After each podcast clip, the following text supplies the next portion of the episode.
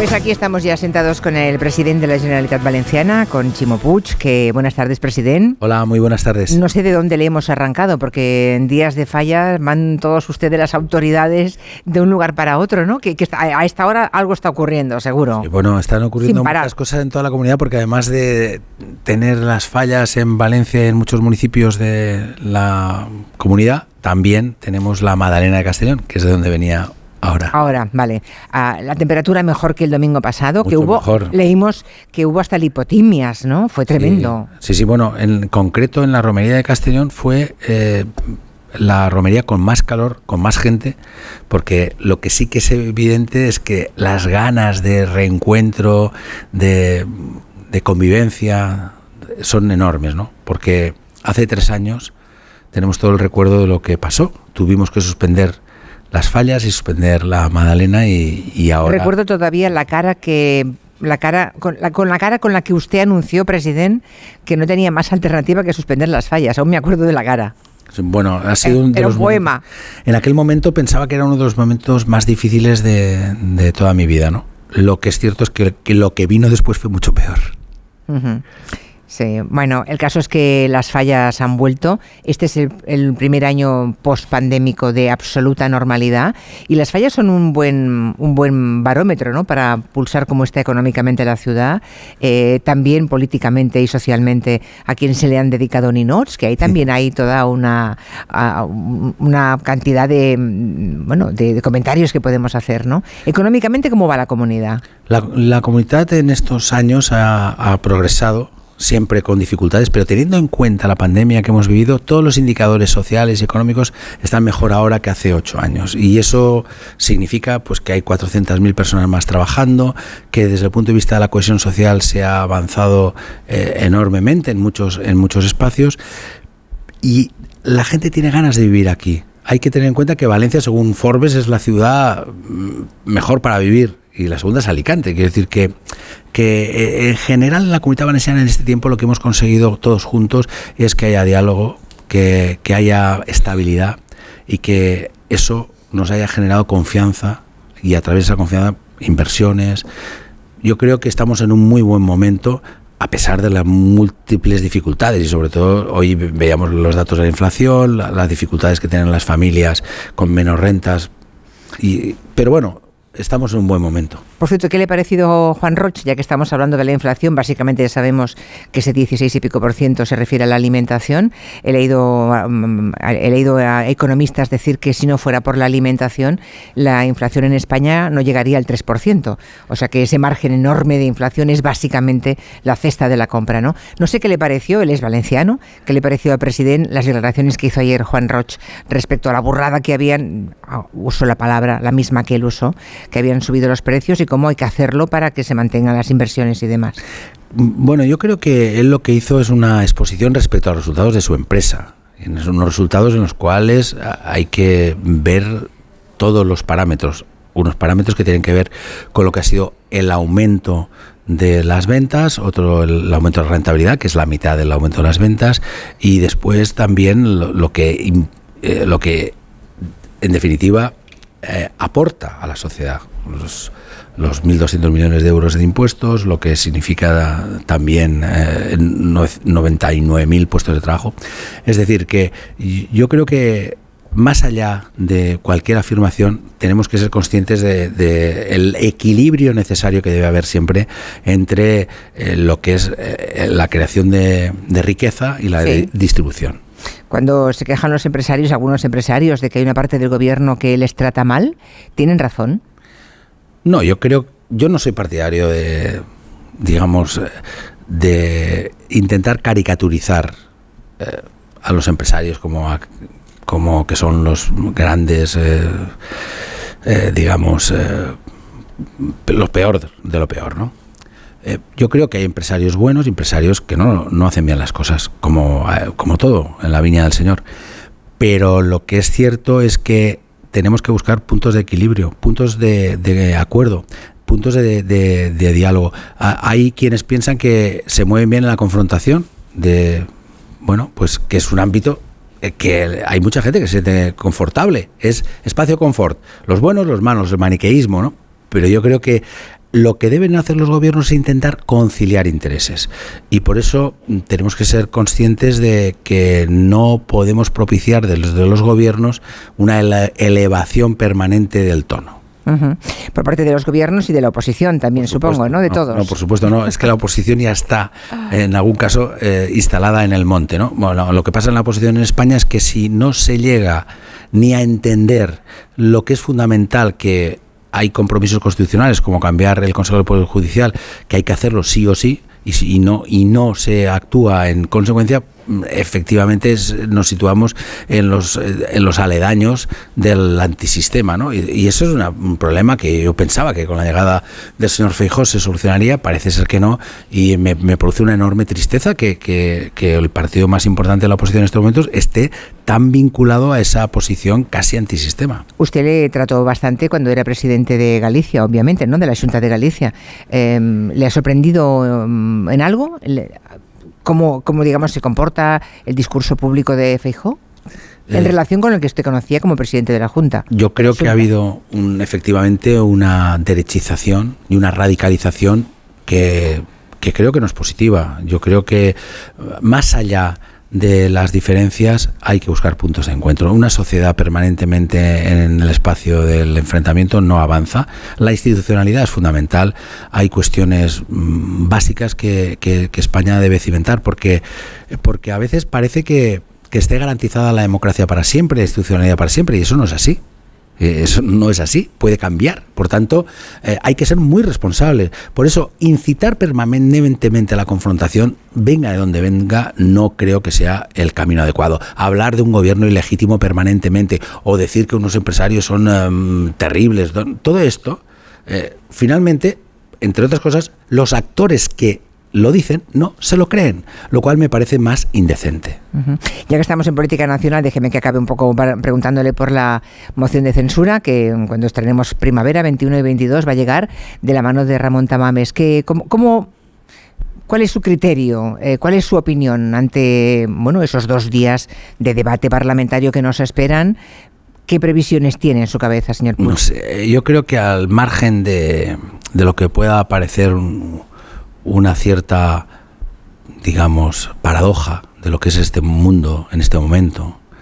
Eh, hay que tomarse en serio las, las instituciones y el comportamiento de las instituciones. Por tanto, cuando se presenta una moción de censura, que es un instrumento constitucional muy potente, pues hay que darle el contenido que tiene. Lo presente quien lo presente. Lo que es cierto es que no se sabe para qué, por qué y en qué condiciones se plantea un programa alternativo de estas características.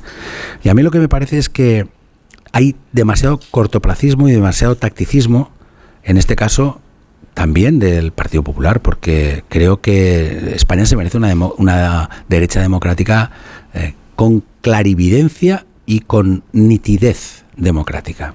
Y dejar permanentemente jugar con, ese escenario de pacto con la extrema derecha, que es lo que ya estamos viendo en Castilla y León o en otras comunidades, es, es, mm, es, sinceramente muy, muy decepcionante. Aquí tenemos un candidato de la extrema derecha que es un señor condenado por maltrato y que no se ha arrepentido. Y ese es el que aspira a gobernar con el Partido Popular. Por tanto, estas cosas hay que tomar. ¿A, quién se refiere? Aquí en, la Comunidad Valenciana, el candidato de Vox. Ah, candidato de Vox. Ah, claro, según eh, se, escuche analistas de la izquierda o de la derecha, escuchas versiones opuestas y contradictorias. Unos dicen que esa moción de censura es contra Pedro Sánchez y otros dicen que en realidad es para buscarle las cosquillas y las costuras a, a Núñez Feijóo. La verdad es que no lo sé, pero el instrumento constitucional es para cambiar el gobierno y tener una alternativa. Y, es obvio que no hay una alternativa, que el señor Damames no representa una alternativa, desde todo el respeto, pero no, no, no lo significa. Por tanto, se hace pues para marear y para, para intentar pervertir de alguna manera los procedimientos democráticos. Bueno, ah, hemos vuelto a la normalidad, volvemos a, la comunidad valenciana. Han quedado secuelas, obviamente, todos los presidentes autonómicos lo saben de sobras y básicamente hay desgaste en los servicios públicos, sobre todo los trabajadores de la sanidad pública, ¿verdad? Ha habido huelgas en, en, Madrid, llevan muchos meses de huelga. Siempre que se habla de las huelgas sanitarias en Madrid, hay que añadir rápidamente, y en el resto de España también, ¿verdad? Porque parece que no sea un caso específico de Madrid. Es verdad que aquí han tenido alguna. Tuvieron un día de paro, ¿no? Exactamente. Entonces, yo le pregunto al presidente, al máximo responsable, ¿no? ¿Cómo está la sanidad en la comunidad valenciana? Usted lo, lo ha descrito perfectamente. La pandemia tiene consecuencias. Y probablemente aún no hemos leído adecuadamente todas las consecuencias que tiene la pandemia. La pandemia nos ha ayudado, por ejemplo, a visibilizar lo que ya existía, que es un problema grave en la salud mental. Ya existía, pero es evidente que ahora eh, se ha visibilizado y se ve que además tenemos más problemas de los que pensábamos. Por tanto, hay que invertir mucho más en salud mental. Hay que revigorizar todo el sistema de salud. Para eso necesitamos además una financiación adecuada. Porque es fundamental. Nosotros hemos crecido más de 15.000 personas en la sanidad en los últimos ocho años. Nosotros hemos convergido en el gasto. Por tanto, a mí lo que siempre me parece muy injusto es que cuando se hable de las comunidades autónomas se hable como si fuera un conjunto armónico en el que cada uno ah, no, no, existe ¿no? y que todo el mundo es homogéneo. ¿no? no, no, no es así. Nosotros hemos hecho un proceso de convergencia con la media nacional de gasto y, por ejemplo, otra comunidad como Madrid, que, que bueno, que tiene su perspectiva y yo la respeto, ha ido precisamente en el sentido contrario. Nosotros hemos negociado desde el primer día con los profesionales de sanidad y de hecho eh, hemos llegado a un acuerdo con todos los sindicatos menos un sindicato y ha habido un día de huelga. Pero así todo, lo que es el fondo de la cuestión es que necesitamos garantizar un sistema nacional de salud potente que sea capaz de dar respuesta a lo que nos viene. Y lo que nos viene es afortunadamente un, aumento de la esperanza de vida, muchísimos mejores tratamientos.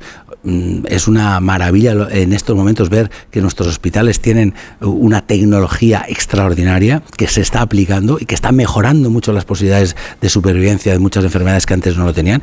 Pero claro, todo eso tiene que ir acompañado por más recursos y es así. Ustedes han, ustedes han propuesto aquí en, Valencia que los trabajadores sanitarios tengan una jornada de 35 horas semanales a partir de 2025? Hemos acordado... ¿Han acordado eso ya? Sí, hemos acordado que haya un proceso en el que de alguna manera eh, consigamos que los pacientes puedan ser atendidos con más tiempo y que los profesionales de alguna manera eh, estén eh, lo más bien tratados posible porque esa es la realidad. También es cierto que... Hay que contratar más médicos, claro, más personal sanitario. Por supuesto.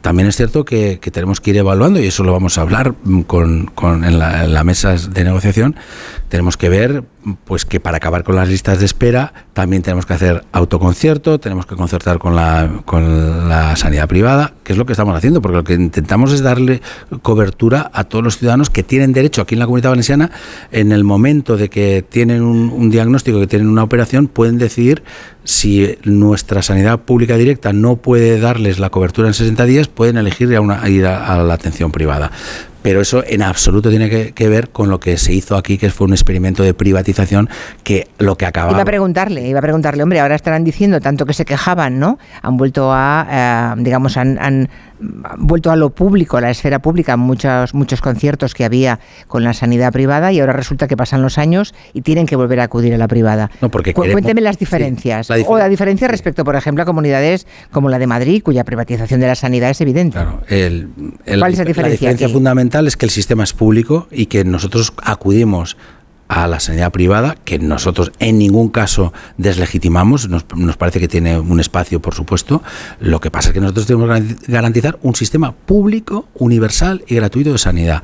Y a partir de ese momento, si no tenemos capacidad suficiente en algunas patologías, como por ejemplo ahora cataratas, que es prácticamente una parte importante de nuestras listas de espera, pues hay que las personas que quieran, solo las que quieran, pueden ir a ser atendidas por las clínicas privadas, que desde luego con transparencia y sin ningún tipo de, subrogación del sistema que era lo anterior. Lo anterior era una privatización y nosotros no vamos a privatizar la salud porque la salud es el pilar fundamental del estado del bienestar, es lo que nos iguala y lo que nos da una perspectiva de ciudadanía. Y a partir de eso sí que no tenemos ningún tipo de, complejo en el que pensemos que todo lo que está en la esfera privada es negativo, ¿no?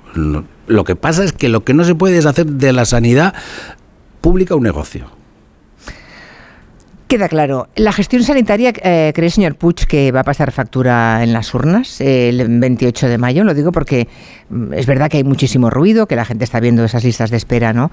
en unas comunidades más que en otras, pero es que parece que, que es un, motivo de reivindicación, pero mm, hasta ahora quizá porque no habíamos estado en, instantes tan decisivos y delicados en el tema sanitario como lo que hemos vivido desde la pandemia, no, no parecía que el tema sanitario pudiera tumbar gobiernos o pudiera cambiar gobiernos.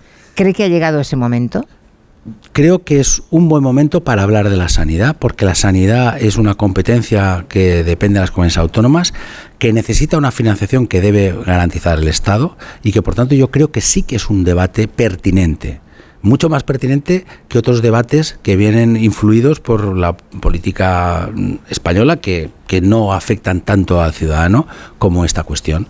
Y creo que cada uno tiene que plantear de verdad lo que es su alternativa. Y esta alternativa que nosotros representamos, que es una sanidad pública de calidad que llegue a todas las personas, exige además unos recursos que vienen de los impuestos y exige una eficacia, una eficiencia en la, en la administración de los recursos públicos y de eso hay que hablar, claro que sí, con total libertad y, cada uno expresando cuál es su posicionamiento. Porque de eso se trata además cuando se llega a unas elecciones, de elegir modelos. Pero cuanto más ruido, menos se habla de las cosas que interesan al ciudadano, de modo que el ciudadano acaba por no prestar atención porque nada de lo que. no se siente concernido por nada de lo que se habla, ¿no? Pues, es un pues problema que tiene el debate político en España. Nadie llega a las elecciones y no se habla de lo que interesa a la gente.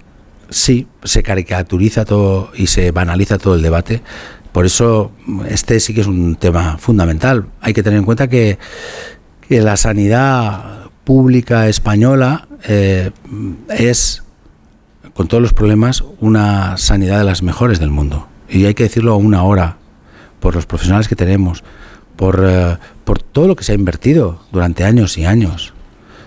Y por tanto, lo que tenemos que hacer es fortalecerla, vigorizarla y estar orgullosos también porque no se trata de, estar siempre, digamos, eh, situando al pie de los caballos a, los profesionales. Obviamente ya saben ustedes que Chimo Puig es presidente de la Generalitat em, por su pacto de Albotànic con Compromís y con Podem, lo es desde el año 2015. obviamente la idea es reeditar ese pacto, ¿no? Con, que esta vez no tiene a Mónica Oltra, cuya salida del gobierno fue muy traumática, sino a Joan Baldoví como cabeza de lista. ¿Se entiende usted mejor con Baldoví que con Mónica otra? ¿Le es indiferente? Bueno, yo lo que creo es que la comunidad valenciana necesita consolidar eh, esta estrategia de cambio que se produjo en el 15. Mire, el paradigma de la comunidad valenciana ha cambiado absolutamente. Pasamos del año 15 de una comunidad que estaba eh, estigmatizada por la corrupción, que tenía además una decadencia muy clara en temas de empleo, en temas de, crecimiento económico, en temas de, recortes masivos y ahora estamos en una situación que desde luego no es el paraíso, ni mucho menos, pero en todos los indicadores estamos mejor que estábamos, tenemos una reducción del paro mm, muy muy clara, prácticamente la mitad de lo que teníamos en aquel momento, también el paro juvenil, tenemos el fracaso escolar ha bajado prácticamente a la mitad porque ha habido mucha inversión en sanidad, en educación y yo creo que además hemos conseguido desde el diálogo social ser un territorio amable a la inversión. Y ahora tenemos la gigafactoría de, de Volkswagen, que va a ser la operación industrial más importante que se va a producir en España eh, probablemente de la historia. Después también tenemos eh, la, decisión de Ford, que a pesar de los problemas va a, instalar aquí el vehículo eléctrico. O sea, hay muchos puntos eh, positivos para la comunidad valenciana en este momento que tenemos que aprovechar y para eso necesitamos que haya una consolidación de este modelo, de la vía valenciana de gobierno. Para eso, al final, el gobierno será lo que decidan los ciudadanos, por supuesto. Y cuando decidan, pues van a componer el propio gobierno. Nosotros hemos gobernado desde la diversidad.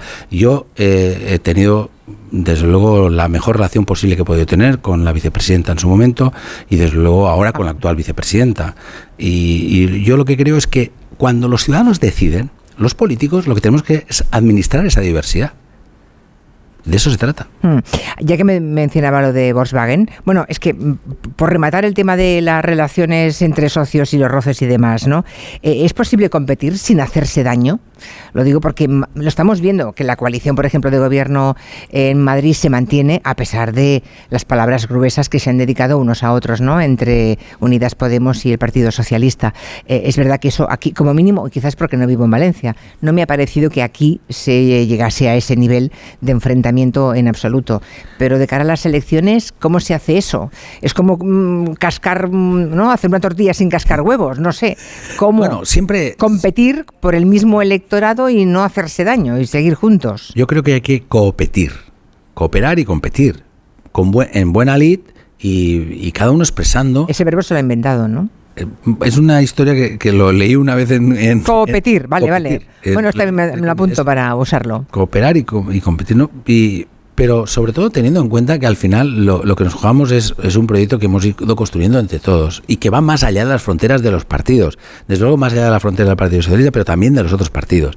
Aquí ha habido un acuerdo muy importante con empresarios, con trabajadores, con, con sindicatos, y eso es lo que hay que preservar. Lo que hay que preservar es la institucionalidad. Mire, hay, había una cosa que, que, de ser tan obvia me parece que se oculta permanentemente en el debate político español. Y es que los gobiernos tienen que gobernar obligatoriamente para todas las personas, no para los que te han votado.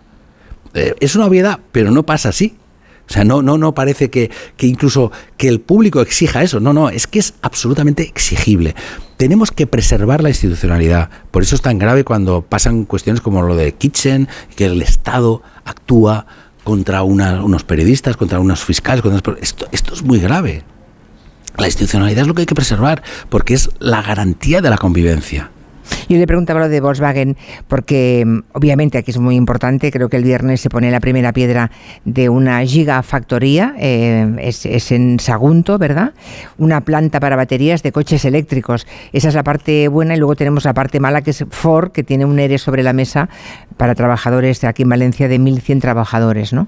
¿no? podrían absorber los de Sagunto? ¿Se puede equilibrar una cosa con la otra o no? Podrá haberlo, ¿no? Eh, vamos a ver, la operación de la gigafactoría es fundamental mm, porque además forma parte de la operación Volkswagen en España, que son una inversión de más de 10.000 millones, en el caso de la Comunidad Valenciana son 3.500 millones, van a ser más de 3.000 puestos de trabajo directos y más de 30.000 indirectos. Por tanto, es una operación además que nos sitúa a nosotros como el polo de la sostenibilidad, eh, de la movilidad sostenible del sur de Europa, a lo que cual también la, decisión de Ford es, muy importante, porque Ford lo que ha decidido es, en vez de, de, estar en el SARRE, estar en la comunidad valenciana para hacer el vehículo eléctrico. Es cierto que eso exige una reconversión de, de Ford, pero claro, una cuestión es una reconversión que ha empezado con esa decisión, que veremos cómo finalmente acaba resultando con el diálogo social, con el diálogo con los sindicatos, y otra cosa es que se hubiera cerrado como va a pasar en Alemania. ¿no? Por tanto,